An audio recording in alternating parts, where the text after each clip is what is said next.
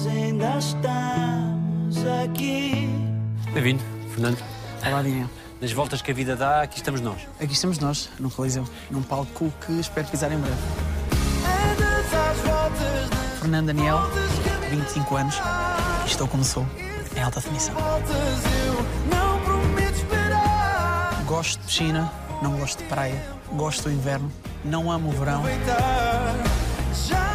Aproveitar. Já Em 2013, quando participaste do Fator X, sonhavas um dia que houvesse este interesse sobre ti, que falasses ao mundo sobre a pessoa que és? Sempre tive essa vontade, sempre foi um sonho. Agora, acontecer realmente vai uma grande distância do sonho à realidade, mas nunca deixei de acreditar e acho que isso é o mais importante.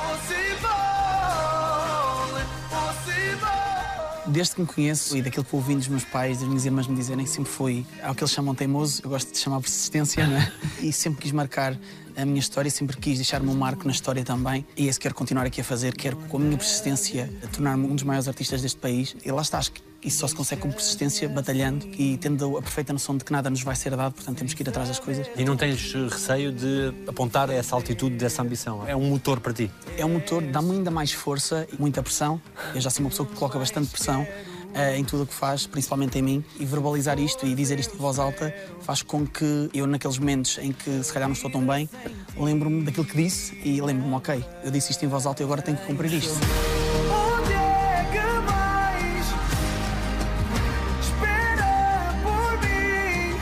Tu, quando participas no Fator X e depois acabas por ser eliminado, tiveste sempre a noção de que continuarias a tentar porque acreditavas nas tuas capacidades. Aliás, os dois fatores X foram, foram em dois anos diferentes, foram não do meu percurso que eu hoje em dia, por mais que na altura tenha gostado, tenha chorado muito, tenha tido alguma vergonha de ir para a escola no dia a seguir, porque tu expões-te, tu vais mostrar o- aquilo que tu gostas de fazer e acabas por levar um não.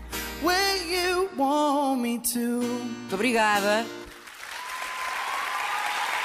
Tive alguma vergonha de regressar à escola porque não sabia o que é que as pessoas me iriam dizer, aquilo que, que queria esperar quando chegasse à escola. O que é que disseram? Por incrível que pareça, e ao contrário daquilo que eu estava a pensar, deram-me força, gostaram, porque havia muitas pessoas que não faziam ideia de que eu gostava de cantar. Apesar de me verem com a guitarra na escola para trás e para a frente, não tinham essa ideia de mim e deram bastante força. E foi aí que eu percebi que, ok, se calhar pode simplesmente não ser o momento, porque acho que há momentos para tudo e acho que o que está destinado vai acontecer. Achar que na altura não estava tudo a passar de um sonho que era impossível, era algo inatingível, eh, custou-me porque tinha sido na música que eu me tinha refugiado. A música foi uma salvação para mim, muito pouco antes de, de eu concorrer a estes programas, E a música servia para fugir de quê? de tristezas.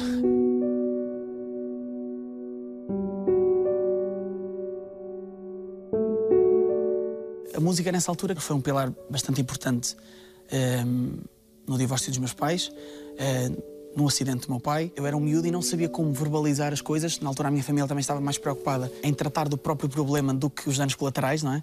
E acho que é normal. Eh, e eu senti que, pronto, que esta minha tristeza, esta minha angústia, o eu não me conseguir expressar com as pessoas era um grande dano colateral, eh, acima de tudo na minha vida. Hoje em dia é uma das coisas que, que mais me afeta e vai afetando, por mais que, que, eu, que eu esconda ou por mais que, que, eu, que eu tento camuflar isto. Não é suposto um miúdo de 12 hum, ficar sem, sem mãe sem o pai, assim, de um momento para o outro. Hum, não é suposto um miúdo de 10 anos hum, dizendo-lhe que o pai pode não sobreviver um, de um, de um, de um acidente. E, e sinto que a minha infância foi toda muito atribulada porque eu não, eu não a vivi. Fui vivendo o que, o o que dava para viver, refugiando-me sempre na música, porque, porque a música era, era e é aquilo que hoje em dia me, me, me preenche. Quem é que te dá a notícia do acidente do teu pai? Na altura eu estava a brincar na, na- na estrada com, com, com amigos, ainda sou da altura em que se brincava na estrada. E vou para casa, o meu pai era suposto estar em casa. Ahm, e não estava, eh, estava tudo fechado. Continuei a brincar, passou uma hora, passaram duas. Voltei a casa e, não- e, eh, senti que alguma coisa não estava bem. E porquê é que o meu pai não está em casa? Porquê é que as minhas irmãs não estavam em casa e a minha mãe não estava em casa? Não me disseram nada. Eu tinha 10 anos, andava na rua a brincar com os meus amigos. Por mais seguro que fosse, sabes, não batia certo. Vou até ao café, o meu pai frequentava e a minha mãe frequentava, perto de casa, e pediram para eu lá ficar, que vinha aí um tio meu buscar-me, e eu, algo se passa, não, não, não é normal. Eh, Começo logo a entrar em pânico porque não sabia efetivamente o que é que se estava a passar. Entretanto, vem uma tia minha buscar, leva-me para a casa dela e foi muito crua na forma como eu disse.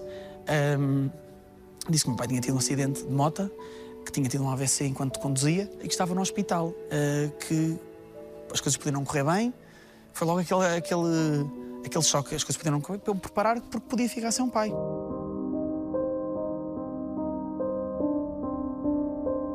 Lembro que nessa noite fiquei em casa dessa minha tia, eh, porque a minha mãe provavelmente estava no hospital e, andou numa azáfama. Os meus pais na altura ainda estavam juntos. E depois, eu no dia a seguir vou para casa dos meus avós, onde morámos durante muito tempo, e está lá a família inteira, do lado do meu pai, do lado da minha mãe. Eu hoje em dia entro naquele pátio e aquele pátio é pequeno, mas eu senti-me tão pequeno que aquele pátio parecia gigante. Todas as pessoas olhar para mim, porque eu era a última pessoa que faltava, chegar e que ainda não tinha estado com ninguém. Abraço-me às minhas irmãs e pronto, não disse nada, mas percebi que alguma coisa se passava e que podia ser muito mais grave do que aquilo que estava à minha frente, não é? Também por uma criança de 10 anos, o que é que é grave? Um acidente já é grave, mas eu senti que ia mais para além disso. Entretanto, meu pai entra em coma e é uma imagem que, eu sei que nunca mais vou, tirar da minha, da minha cabeça, porque o meu pai ainda em coma, eu decido visitá-lo. eh, e naquela ingenuidade, miúdo, vou com a minha mãe e lembro-me de ter dado a mão ao meu pai. O, pai. o meu pai tem uma mão gigante e chamei-o: pai, acorda Pronto, naquela de. Eu achava que eu podia acordar chamando. Ahm, eu lembro-me que a minha mãe me disse: Filho, o pai não vai acordar agora. E aquilo foi um. Foi quase como um. E nem sei se vai acordar. E eu, então, mas. Eu estava a brincar na rua e de um momento para o outro, tipo. Posso ficar sem o meu pai? E na altura lembro-me que deixo a minha mãe e corro. A minha mãe mandou-me ter com as minhas irmãs, que estavam ao fundo na sala de espera. Era um corredor mais ou menos assim como este, até ao palco. Parecia-me enorme. Eu acho que aquele corredor nunca mais acabava e depois as pessoas todas a olhar, ver o miúdo a correr.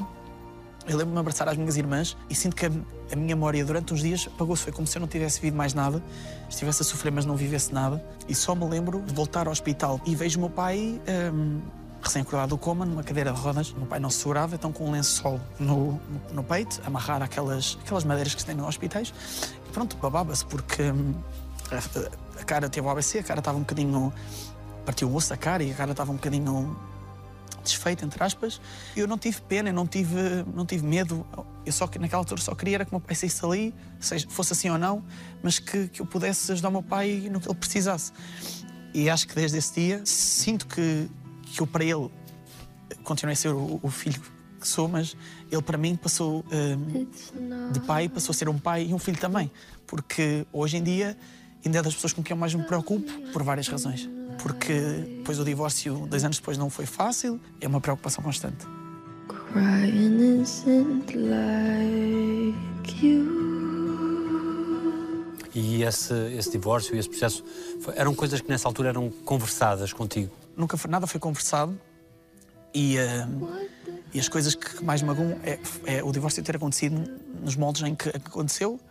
Os meus pais discutiam muito e meu pai às vezes bebia, era um bocado violento. A violência não é física, a violência é verbal. Mas eu sei que meu pai era assim com a bebida, porque meu pai, sem a bebida, enche uma casa de alegria. E na altura, pronto, fez coisas que, que eu muitas das vezes preferi que os meus pais realmente estivessem separados do que eu estivesse a assistir a, a- a- brigas, a, a- confrontos, a, muita coisa. E hoje em dia tenho muito orgulho do meu pai e continuo a ter muito orgulho do meu pai e na minha mãe. Mas há um dia em que, que, é super marcante para mim que, por causa da bebida, eh, meu pai chega à casa e ele tem- tinha uma arma de caça descarregada, entra no quarto com ciúmes, com, muito motivado por causa da vida, porque meu pai sem aquilo era uma pessoa super, super bem disposta. Mas foi naquela de assustar e eu não devia ter visto aquilo. E eu nesse dia hum, não durmo, porque isso foi à noite, dormi muito mal.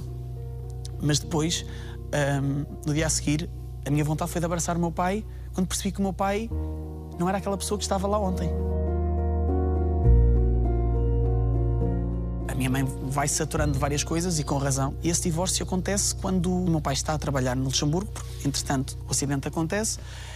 O meu pai está há dois anos sem, sem trabalhar, não, não conseguia trabalhar. A minha mãe era cozinheira, era e é. O meu pai, na altura, trabalhava nas obras e continua de vez em quando, mas não podendo fazer esforços. Tinha uma filha na universidade no primeiro ano, a minha irmã mais velha, a Mónica. Tinha a minha irmã Cláudia a acabar o 12 ano e tinha-me a mim no primeiro ciclo livros, eh, semanadas, tudo o que era necessário, compras. O ordenado da minha mãe não chegava e meu pai teve que ir trabalhar para fora. E entretanto, a minha mãe, enquanto meu pai está fora, apaixona-se por outro homem. Apesar de hoje de a ter desculpado e, e de as coisas estarem um bocado diferentes. Ele diz-me que vai ter com o meu pai eh, e me vem buscar mais tarde. E isso nunca acontece. Eu tenho 12 anos nessa altura, fiquei em casa dos meus avós maternos e de repente vejo meu pai duas semanas, três semanas depois. O meu pai já sabia eh, que a minha mãe se tinha apaixonado por outro homem que, entretanto, vai com ela para o Luxemburgo. Vou viver com o meu pai, apesar do meu pai fazer tudo o que fazia, gostava da minha mãe. E aquilo para ele foi um soco no estômago porque ele sóbrio não conseguia compreender o que é que fazia quando não estava. Depois meu pai chorava várias vezes eh, por dia, eh, a não dormir de noite. e, e eu sinto-me ali um bocadinho como o, pai dele, e, é por isso que eu te digo que deixei um bocadinho de viver a minha infância. E durante esse tempo todo com o meu pai, do divórcio, nunca se voltaram a dar. E quando falam, nem sempre corre bem. E quero mesmo que um dia eu possa sentar a minha filha, que aí vem à mesa com os avós e que as coisas corram naturalmente e que eu não tenha o coração nas mãos como tive em criança, em que os meus pais começam a mandar vir um com o outro e ah, empurras para aqui, empurras para ali. A minha mãe sai de casa e o meu pai sai e depois. Nunca te ficamos- meteste no meio. eu metia-me numa de. Muitas das vezes para defender a minha mãe, outras vezes para chamar o meu pai à atenção, muitas das vezes para hum, alertar a minha mãe de que ele não estava em si. Isto é egoísta da minha parte, mas não ligues. Não, eh, ela tinha que ligar. Se ele estava a faltar ao respeito, ela tinha que se importar, ela tinha que, que se fazer ouvir. Eu só não queria era que eles discutissem, não só não queria era que as coisas acabassem sempre mal. Na altura, a minha irmã mais velha tinha um namorado que é hoje marido e pai dos filhos, que foi um grande apoio na vida dela.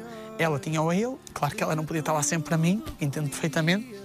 A minha irmã Cláudia, na altura, acabou o secundário e foi aos 18 anos para o Luxemburgo, onde o meu pai mais tarde vai ter com ela e a minha mãe também. Mas vai muito motivado porque a estabilidade em casa não era a melhor. E eu tinha a música. E será que algum dia eu vou ser capaz? Música recomeçar, tu dizes, será que algum dia vou ser capaz de me esquecer de tudo? Eu, muitas das vezes, quando escrevo, eu ponho-me na, na pele do meu pai como inspiração para, para escrever. E, é isso mesmo. A música fala sobre o meu pai nunca ultrapassar o divórcio, nunca ultrapassar a separação, não avançar na vida, porque para ele, ele não fez nada de mal e eu, em, em parte, percebo. Acho que ele sóbrio, se calhar, nunca fez nada de mal. Mas meu pai- a vida do meu pai não era só so- sóbrio, não é? Acho que a minha mãe também não teve bem em, em trair o meu pai. Eu acho que se as coisas tivessem feito noutros moldes, eu sofria menos. O meu pai já tinha ultrapassado tudo isto. A minha mãe conseguia descansar melhor, porque eu, sempre que estou com a minha mãe, continuo a sentir um peso que é ter deixado os filhos para trás. Foi difícil perceber isso na altura. Foi, eu fiquei sem falar com a minha mãe durante um ano e meio, quase dois, porque, para mim, enquanto um miúdo de 12, 13 anos, a minha mãe tinha mentido e tinha-me dito que, que me vinha buscar e não veio. Não veio e leva um homem totalmente desconhecido, um homem do qual eu já suspeitava que ela nutria sentimentos, mesmo me negando várias vezes, leva esse homem e não me leva a mim. Hoje em dia percebo que se calhar foi um amor próprio, foi pensar um bocadinho nela também antes de pensar nos filhos. Não condeno, não sei o dia da manhã, mas eu não tinha 25 anos como tenho agora. Eu tinha 12 anos, 12, 13 anos. Eh, E foi aí que se dá a depressão, em que vou para psicólogos, tomo medicamentos durante seis meses. É diagnosticada a depressão. Sim. Ahm, através da escola, ahm, eu chorava sem motivo aparente. Muitas das vezes eu não chorava nas aulas, pedia para sair, trazia o meu telemóvel e vinha ouvir música porque era a forma que eu tinha de deixar sair cá para fora. O que é que desencadeava esse choro? Lembranças, ahm, o porquê de hum, hoje ter entrado na escola, ter chegado à escola e ver dois pais a, a levar um filho à escola e eu venho a pé porque o meu pai está a trabalhar, a minha mãe foi embora, os meus pais não se davam. Ver essas coisas todas sucessivamente para um miúdo é naquela altura que tu precisas dos teus pais, é naquela altura que a tua união familiar deve estar o mais sólida possível. E, e não, não esteve, mas vivo na constante preocupação de perceber se o meu pai está bem, se bebeu, se voltou a beber, se não voltou a beber, se, se a minha mãe está bem, porque a minha mãe entra num avião, vai viver 365 dias, vem uma, de uma vez por ano, e se, eu, e se é a última vez que eu estou a ver a minha mãe, e se dá uma coisa à minha mãe como deu ao meu pai, é, não é suposto estar perto, não é suposto estar a acompanhar e, e ter um maior número de, de, de vivências possíveis. O meu psicológico vive constantemente now. Gosto do frio, não gosto do calor, gosto da noite, gosto muito de pão de lodovar, de ovos moles, detesto salgados, adoro sushi e, na verdade, adoro a comida em geral.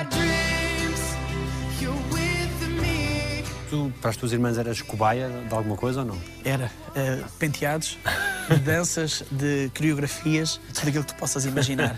No entanto, o meu pai era sempre: pá, não ralhem com o menino. Pá, deixem-me bem, pá. A culpa é vossa, são mais velhas. E eu então senti sempre as costas muito largas nesse aspecto. Como é que era a tua relação com elas? Fomos sempre muito unidos. Hoje em dia ela já tem filhos, ela já tem maridos e estão muito bem entregues e têm filhos incríveis, tenho sobrinhos eh, que amo de coração, como se fossem meus filhos. Sei que elas vão ser umas ótimas mães porque, em parte, também foram para mim e tenho uma boa relação com elas. Sempre fomos muito unidos, apesar de serem 8 e 9 anos de diferença, de elas não me levarem a sair à noite quando elas iam ou quando iam lá malta à casa. Ah, fica no teu quarto, deixa estar a sala para a gente, vai brincar com os teus amigos. Acho que sempre foram no que toque a amor. Nunca senti falta de amor por parte das minhas irmãs e, acima de tudo, apoio. Acho que nunca me faltou.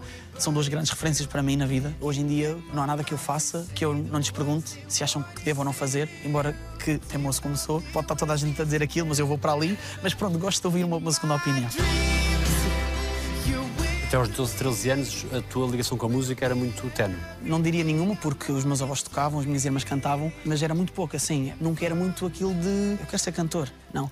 Só eh, vem aos 12 anos, onde eu me refugio na música, começo a cantar sozinho no quarto ou no banho e, e a minha família começam a achar que eu tenho voz, que sou afinado, pelo menos, que não sou mal. E vou cantando em almoços de família, em jantares de família, com família mais afastada. Cantar o quê? De tudo um pouco, desde Tony Carreira, que era o que a minha mãe gostava e gosta, ABBA, que é o que o meu pai gosta, a minha irmã eh, oferece-me a primeira guitarra. Na altura os meus pais não tinham possibilidades para me pôr numa escola de música. Liguei o YouTube e comecei a aprender as coisas mais básicas e foi que comecei a perceber que eu quero fazer isto. Fechava os olhos no meu quarto, ouvia música e todas as noites antes de adormecer, imaginava-me a mim a cantar aquela música num palco como este e ainda maior, a encher e a preencher as pessoas, acima de tudo, como aquela música me estava a preencher a mim naquele momento. Lembras-te da primeira vez que te aplaudiram? Lembro-me que foi no, no- no primeiro concerto, a primeira atuação que eu tenho na escola, no secundário, estava no décimo ano, e na altura lembro-me de ter tocado três músicas, sempre sem nunca encarar o público, e de repente acabo de tocar, as pessoas bateram palmas, eu saio do palco e as pessoas vêm-me dar os parabéns. Malta da minha idade, eu, ok, pá, fixe. Fui ficando popular, depois vou tendo concertos em cafés, bares. Eu aí já tinha uma banda, já tinha os meus amigos com quem tocava, que hoje em dia um deles é o meu melhor amigo e é meu músico. Eu gravei um vídeo com ele, pusemos no YouTube. Na altura, assim tinha um programa que era o Gosto Disto, que era com o César Mourão e com a Andreia, e nós passámos na rúbrica Talento Nacional, e aquilo para nós foi, ei, uou! Ficámos logo com 10 mil visualizações no vídeo do YouTube. Nós, ei, excelente, temos que fazer mais, temos que fazer mais.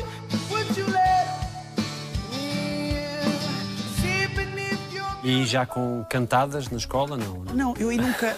eu- assim, a primeira namorada a sério que eu tive, eu já estava no 12 segundo. Tive sim uns namoricos, uma troca de cartas e assim, mas nunca uma coisa. Cartas que- ainda? Sim, cartas. Tu queres namorar comigo? Passa aí, sim, não. Não ficava pelo caminho, não? Para a pessoa não, errada. às vezes, se calhasse naquele palhacinho de turma, corria o risco de a carta se ler em voz alta. Eu então tinha cuidado pelas meninas. Vai, voz alta. Então era, era um bocadinho assim. E depois só no 12 segundo é que tenho o meu relacionamento, primeiro assim, sério. Acho que aprendi muito com esse relacionamento, porque errei bastante, porque apesar de ser um miúdo e de achar que já estava com mais maturidade daquilo que é suposto, fui cometendo erros em que me baseava na história dos meus pais. Por exemplo, tinha tanto medo de ser traído, como o meu pai foi, que eu vivia a vida a desconfiar e não é suposto. É suposto tu acreditares, é, é suposto tu te entregares e nunca tirei o melhor proveito, nunca fui a melhor pessoa que eu hoje sei que consigo ser e que hoje sou para a Sara, que é a minha atual namorada e futura mamã da minha futura filha. No início da relação, apesar de ter aprendido com a anterior, continuo ainda com ali umas manhas que, que não conseguia tirar. E para mim, eu na altura tinha 19, a Sara tinha 24, eu estar a namorar com uma mulher mais velha causava-me algum medo, porque e se, e se ela acha que eu sou um miúdo? E se ela simplesmente não está comigo por amor? Mas também porque é que mais será? E desconfiava do meu potencial enquanto namorado, desconfiava do meu potencial enquanto homem e desconfiava, acima de tudo, eh, das intenções da Sara. E aí sim faço um corte. A minha carreira também me ajudou muito. O amor do público também me ajudou a perceber que eu acho que o amor próprio deve vir de nós. Eu não tenho que carregar essa cruz do relacionamento dos meus pais para toda a minha vida. Eu não tenho que achar que sou meu pai, não tenho que achar que me vai acontecer a mim. Portanto, tenho é que ser a melhor versão de mim. É isso que eu hoje continuo a tentar ser. O facto de teres tido muita proximidade com as tuas irmãs, com a tua mãe, com os teus avós, dá-te hoje uma sensibilidade diferente na hora de entender o universo feminino, ou na forma como transpões isso para a escrita. acaba por afastar mais do que aquilo que eu achava que me faria encontrar. Eu fiquei a viver muito tempo com o meu pai, só com o meu pai.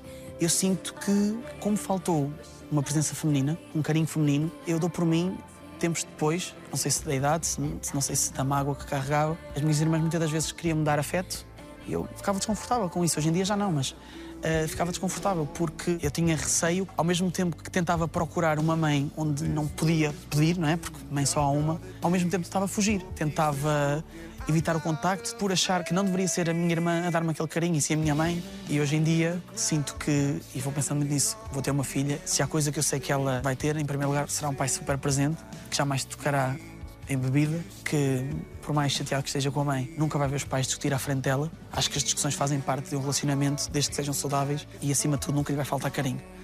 Aquele toque do qual eu me afastava, eu quero que a minha filha nunca tenha o medo de o procurar, de mim e da mãe. O carinho deve lá estar, deve fazer parte, principalmente dos pais, sem dúvida.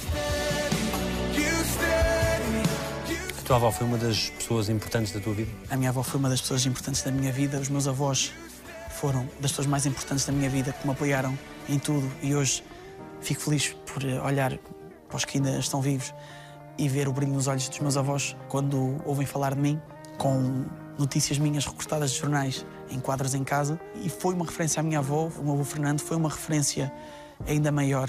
E custa-me um bocadinho dizer isto, porque os meus avós paternos eram de sangue, já faleceram, mas há uma pessoa que eu vou estar sempre agradecido, que, que é o meu avô, Aníbal, que não era meu avô. A minha mãe, na altura que eu nasci, era doméstica, não tinha possibilidades de me pôr numa creche, e levava-me para casa destes senhores, onde ela era doméstica, e eu cresço a chamar-lhes avós. Desde então, acompanharam a minha vida toda. O meu avô Aníbal conhecendo a nossa realidade. Passava muitas vezes lá em casa para se assegurar que estava tudo bem. Às vezes metia-me no táxi, ele era taxista, metia-me no táxi, íamos fazer serviços. Eu ia no banco de trás, às vezes ia no banco da frente, uh, íamos fazer uh, serviço de táxi para onde quer que fosse, só para, só para me distrair.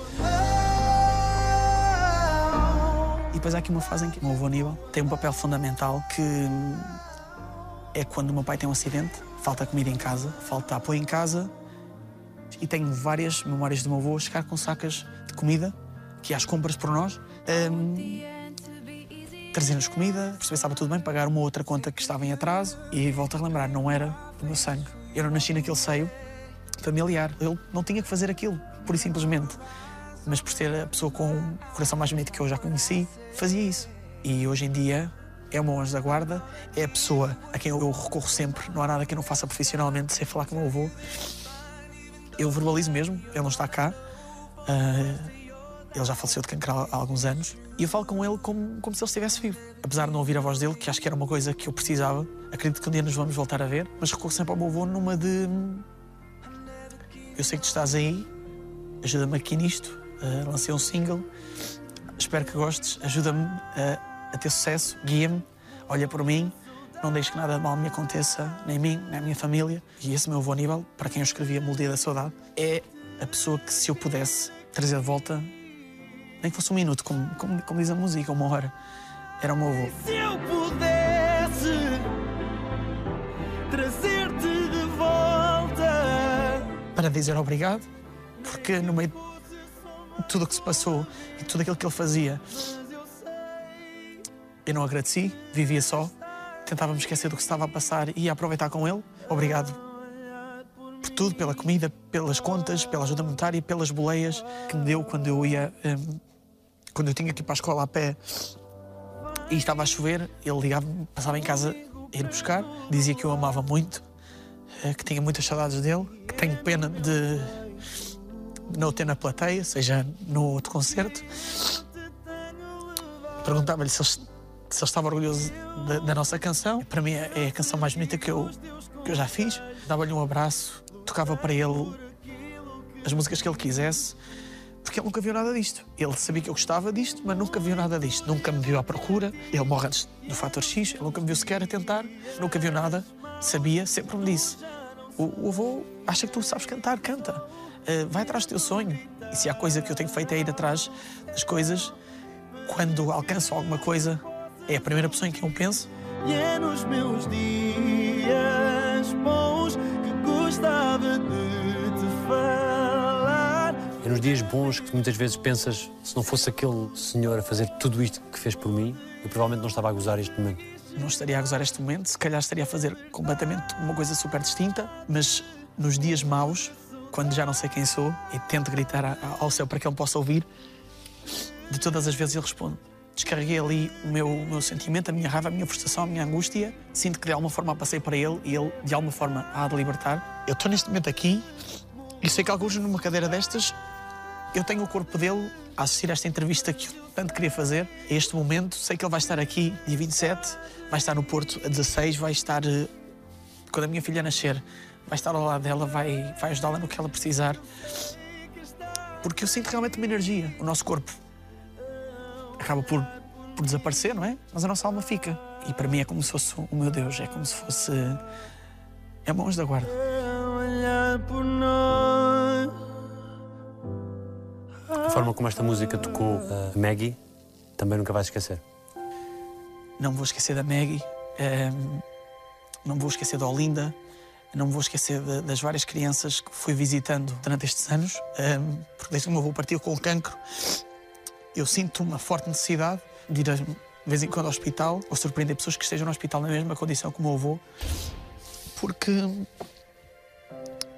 eu vi o meu avô, e o meu avô estava irreconhecível quando eu fui ver pela última vez, muito magro, com o olhar sofrido, e recorro aos hospitais para, nos últimos momentos de vida, dar alguma coisa a estas pessoas, porque o meu avô não merecia uma criança de 3, 4, 5 anos, muito menos, passar por um cancro e, e de um momento para o outro dizer: Olha, tu não podes fazer as tuas- as tuas festas de anos mais, tu não vais poder ir para a escola, não vais poder tirar a carta, não vais poder sair com, com os teus amigos, não vais poder ter uma viagem finalistas, não vais poder casar, não vais poder ter filhos. Primeiro, isso não, acho que não se explica a uma criança.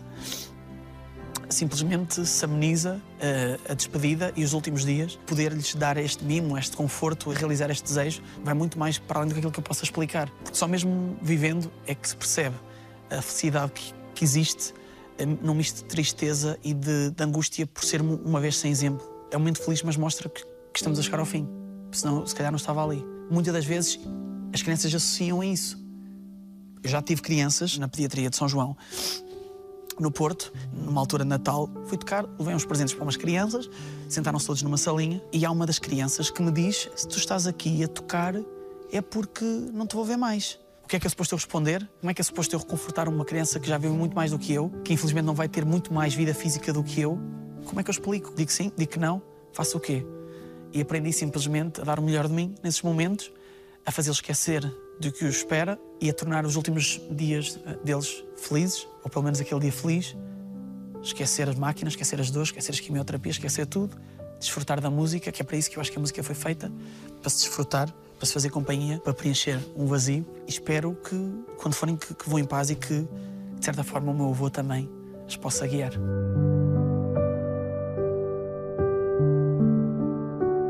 A forma como também tocaste no hospital para a tua avó é também essa ideia de, de conforto, despedida doce.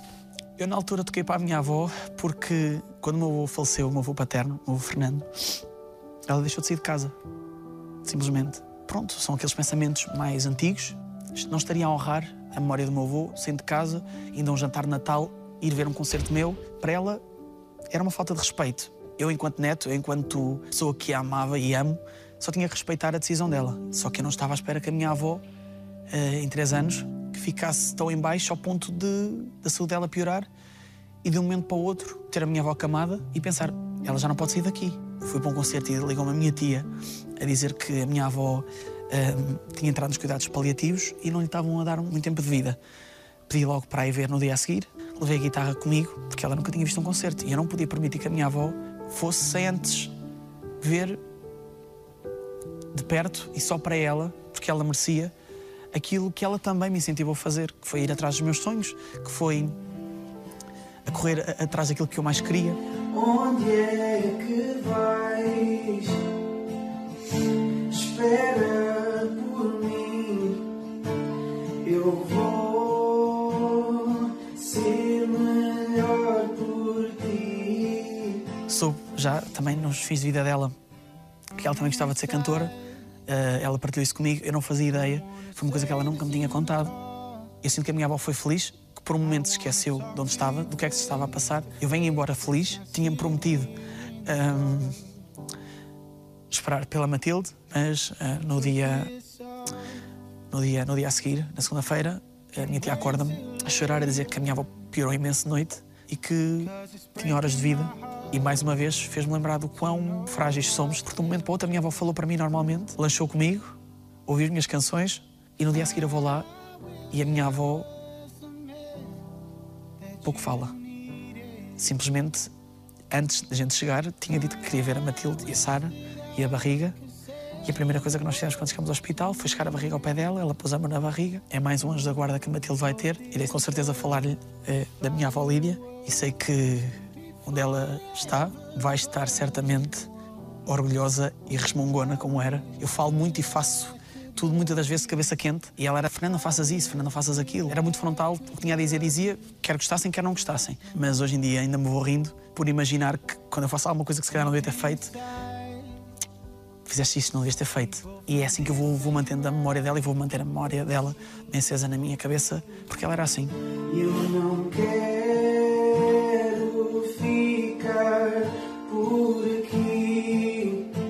Adoro filmes, não tenho paciências para séries.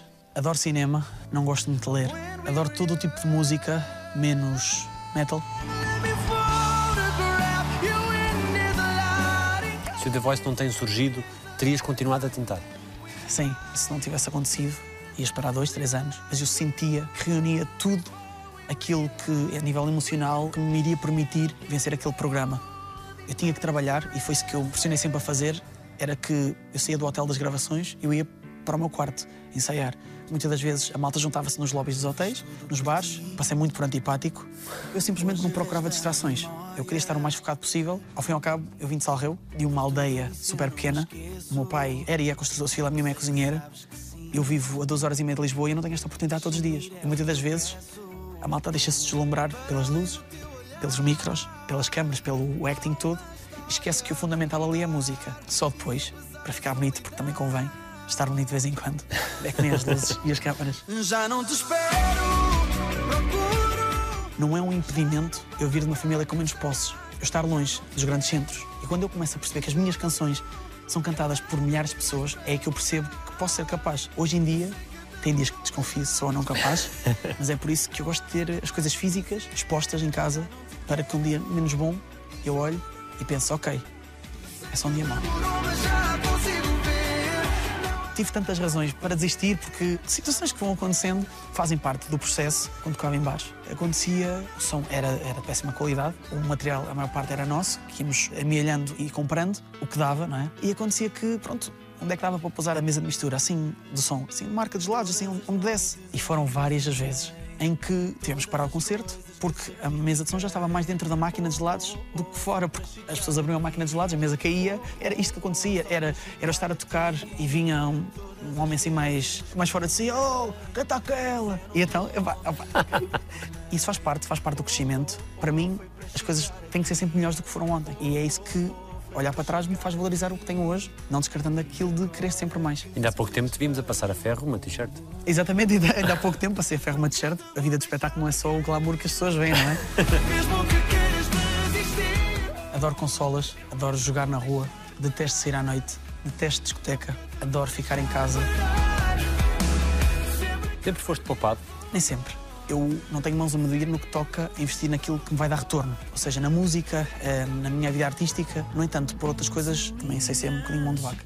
E isso ajudou-te muito na pandemia, teres umas poupanças que te permitiram. Sem dúvida, a pandemia foi impactante para a cultura, mas acima de tudo, quem sofreu com tudo isto foram os técnicos, foram as equipas de montagem, trabalham recibos verdes, na incógnita, pois há artistas que têm os seus técnicos fixos, que é o meu caso, e eu tenho um, um ano com 60 concertos, acabámos por fazer para uns 10, em moldes live stream e assim, mas vi técnicos meus a ir morar com os pais novamente, ajudei no que consegui, mas é ingrato para eles. E, por exemplo, sai um orçamento de Estado em que, novamente, a cultura vale 0,25% e as pessoas esquecem-se que a cultura é o que identifica um povo, que é a cultura que nos torna diferentes. O nosso primeiro-ministro, quando tem um dia mau, ele chega ao carro, liga à rádio e se calhar fica a ouvir música, descontrai. Mas esquece para fazer aquela música, é preciso um artista a cantá-la, é preciso um técnico de som a montar tudo, é preciso um estúdio com vários técnicos. Há todo um mundo que é ignorado. Isto, por exemplo, do Orçamento de Estado veio a comprovar que a pandemia, no início, eh, mostrou que poderíamos ser muito mais unidos, ir bater palmas à janela, fazer tudo e mais alguma coisa, mas na prática, na altura em que temos que ser realmente diferentes, temos que marcar pela diferença, voltamos a esquecermos do que realmente importa e do que faz bem. Porque a cultura faz bem. Pandemia mudou alguma coisa em ti? O facto de estarmos confinados, e tu estiveste em particular confinado num, No centro sanitário eh, mudou porque tornou-me uma pessoa mais calma, porque porque não vivia naquela azáfama de concertos e de consegui olhar mais para a minha família, consegui passar mais tempo com a minha família quando a cerca sanitária abriu, consegui perceber que se calhar as pessoas são muito mais do que aquilo que nós achamos que são, que acima de tudo eh, não devemos dar nada por garantido, que de um momento para o outro temos tudo e podemos não, não, não ter nada no momento a seguir. Aumentou o teu desejo de ser pai? Certamente que aumentou, na pandemia também houve mais tempo para pensar nisso. no entanto, estava fora de questão tentar, numa altura de pandemia, porque eu não sabia se ia durar um ano, se ia durar dois. Quando vemos as coisas a acalmar, começámos a perceber que estávamos preparados, tanto eu como a Sara. Eu sempre quis ser pai, eu amo os meus sobrinhos e às vezes custa-me sair de casa das minhas irmãs e não me levaram para casa. É, é mesmo porque eu dava o afeto, mas depois ficavam ali. Eu quero ter algo meu, eu quero continuar este carinho em casa, eu quero acordar de noite. Eu digo isto agora. Eu quero acordar de noite, É agora, três, é agora. É, isso passa, de três em três horas. Quero fazer tudo aquilo que eu posso, quero viver isto, quero dar banhinho, quero mudar fraldas, as que forem necessárias. Eu quero ser pai, quero criar uma família. No dia em que, em que a minha filha crescer e for o suficiente madura e ter a percepção certa, eu vou explicar à minha filha que o pai viveu, que o pai teve que trabalhar para conseguir, o que ela vai ter que batalhar pelas coisas dela também, mas vou ficar de coração cheio quando perceber ou a minha filha me disser que tem orgulho do pai. Os teus mais próximos já disseram? Dizem, as minhas irmãs não têm qualquer problema em dizer, os meus pais também, só que o orgulho que possam sentir vai ser sempre muito inferior à desculpa que eu espero deles. Embora já me tenham pedido várias vezes, não te sei explicar porquê, não te sei explicar se é uma coisa que vai-me sempre acompanhar, não sei se lá está, vou conseguir cortar esse, esse laço e esse trauma e esse, esse sofrimento quando eu construir a minha própria família. Eu sei que eles estão orgulhosos, sei mais vezes do que aquelas que eles me dizem, porque também, por exemplo, o meu pai não é de muitas palavras, é mais do abraço. É mais fácil de dizer isto dessa forma. Tenho muito orgulho em ti, mas desculpa tudo aquilo que tiveste que passar. Como é que a Sara deu a notícia ia ser pai? Foi em conjunto. Ela diz-me, pá, sinto-me estranha. Temos que comprar um teste. Nós estávamos a tentar, fizemos o teste. Ela deixou o teste pousado no lavatório, fomos para o quarto. E ela disse, é quanto tempo? Eu disse, olha, diz que na caixa que são 3 minutos. Esperámos 5 minutos para ter a certeza e vamos ver o teste. Mas na altura, mas um é, estás ou não estás? Fomos ler outra vez quando percebemos que estava efetivamente grávida. Olhámos um para o outro, ela começou a chorar, eu comecei a chorar, abraçámos um ao outro. E foi sem dúvida um dos momentos em que eu percebi que a minha vida ia, ia mudar. E sem dúvida um dos momentos mais felizes da minha vida. Ter-te encontrado em mim. Se eu pudesse. E és muito preocupado nos cuidados com a Sara ou és mais descontraído? Tipo, não, não pises aí, cuidado. Eu estou-me a rir porque eu acredito que ela esteja a rir porque nós vivemos num apartamento. Eu dou-lhe a mão para ela descer as escadas. Se está a chover, eu dou-lhe a mão e digo: não vais ao telefone enquanto está a chover, podes cair. Eu, eu sou muito preocupado, eu sou muito estressado. E eu sinto essa responsabilidade quando pega no carro, nem mais um quilómetro ou esta estrada é mais perigosa. Lembro-me que na altura, no início, tínhamos de ter muita atenção às lombas. Os três primeiros meses são muito complicados. Eu tentava evitar as lombas ao máximo, só faltava parar o carro e empurrar o carro. Tentava desviar dos buracos todos da estrada. Eu sei como é que eu sou e sei que com a minha filha não vai ser diferente. Que as esquinas todas de lá de casa vão ser limadas, vou, vou pôr as proteções em tudo aqui a esquina, vou ser muito protetor. A estabilidade emocional é para ti importante. É importante para estar no meio artístico, porque acho que não é fixe quando estás no meio artístico rodeado de outros artistas, eu rodeado dos teus colegas, e neste caso rodeado da minha equipa, eu não quero que a minha equipa perceba que o artista deles está mal, porque eu acho que isso depois também transparece, e muitas das vezes vou atuar não tão bem como gostaria de estar, no entanto, para compor é diferente. Criar é melhor a dor. Eu acho que é muito mais fácil de canalizar a dor para compor. Quase todas as minhas músicas, aquelas que são sofridas, eu baseei-me na dor que eu sinto, na dor que os meus pais sentiram e acho que é muito mais fácil porque não há ninguém que não sofra e acho que vemos muito mais num estado de melancolia do que de felicidade e há muito mais pessoas que se vão identificar muito mais rapidamente com músicas que toquem ao coração. Foi assim que a música chegou até mim, foi através do coração e é assim que eu quero que a minha música chegue também às outras pessoas. Adoro conduzir, detesto ir nos bancos de trás. Adoro dormir, se puder, dormir um dia inteiro, durmo. Detesto ser acordado à bruta. Que significado têm as tatuagens? Tenho o olho do meu pai, eh, com cicatriz do acidente dele. Tenho o leão, que é o símbolo da minha mãe. Tenho uma casa chinesa que fala sobre a prosperidade no lar, que acho que é isso que um lar deve simbolizar, deve ter prosperidade. Tenho uma tatuagem dedicada ao meu avô Aníbal, que é uma andorinha. Eu, quando era criança, diziam que as andorinhas eram pássaros enviados por Deus. E eu fiquei sempre com isso na cabeça e tatuei uma andorinha onde carregam uma fita com o nome do meu avô. Tenho um microfone que simboliza aquilo que eu mais amo fazer. Tenho duas rosas tatuadas com o nome das minhas irmãs, porque vão ser sempre os meus exemplos de vida, de rigor, de educação, de trabalho. Tudo que eu tatuo tem, um, tem uma história, tem, tem algo por detrás. Qual foi a decisão mais importante da tua vida?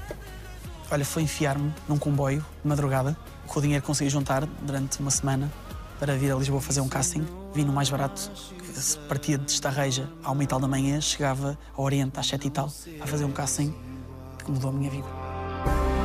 Não tentes mudar. Na altura trabalhava numa loja de ração de animais, sem qualquer desprimor da profissão, lojista neste caso, eh, e qualquer outra profissão, mas eu sentia que a minha vida tinha que ser muito mais do que estar a carregar sacos de 20 quilos às costas. Eu tinha que fazer algo pela minha vida. Ok, eu estava a ser útil, mas estou a ser feliz? É suposto seres feliz ou seres útil? Na altura era, como se costuma dizer, chapa ganha, chapa gasta, não é? Era miúdo, tinha 18 anos e tive que fazer ali contas, porque não é só apanhar o, o comboio. É apanhar o comboio, é ter dinheiro para almoçar, é ter dinheiro para jantar se demorar muito e o, o bilhete de volta. E aí foi, foi a decisão mais importante que eu tive em toda a minha vida. De que é que tens medo? Tenho medo de não conseguir ser para a minha filha e para os meus filhos aquilo que, que ambiciono ser.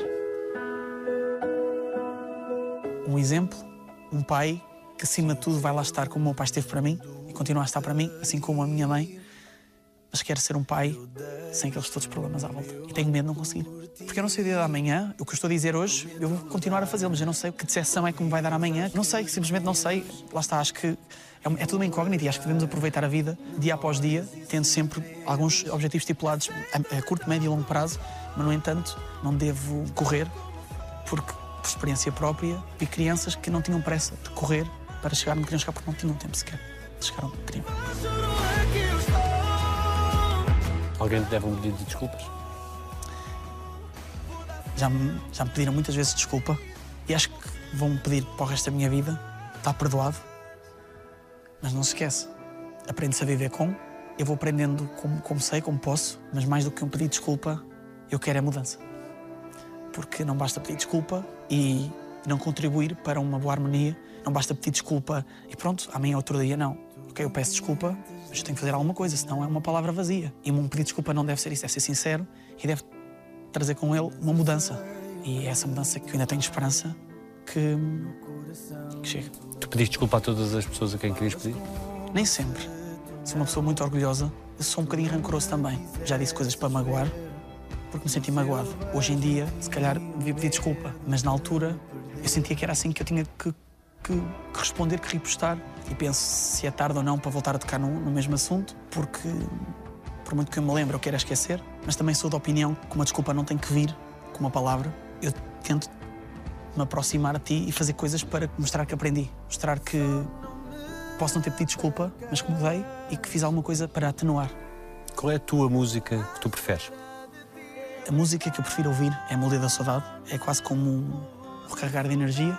É que mais custa cantar, porque não há um segundo que seja que eu, enquanto estou a cantar em palco, não me lembro do meu avô e tudo aquilo que ele foi para mim. Gosto de, cantar o Espera. É a minha primeira música e não é todos os dias que um puto de 21 anos lança uma música e se torna o artista mais tocado na Rádio Nacional com essa música. A minha carreira pode acabar amanhã e eu vou ficar muito triste. Vou. Mas essa música vai mostrar que eu consegui coisas que nunca imaginei conseguir. Por isso é que eu gosto de cantar. Como é que é? Um bocadinho? Onde é que vais? Espera por mim. Eu vou ser melhor por ti. O que é que diz isto aos olhos? O que hoje pode doer, amanhã faz-te mais forte. Obrigado. Obrigado, Daniel. Feito. Podes cantar, podes fazer isto. Eu posso, eu posso fazer.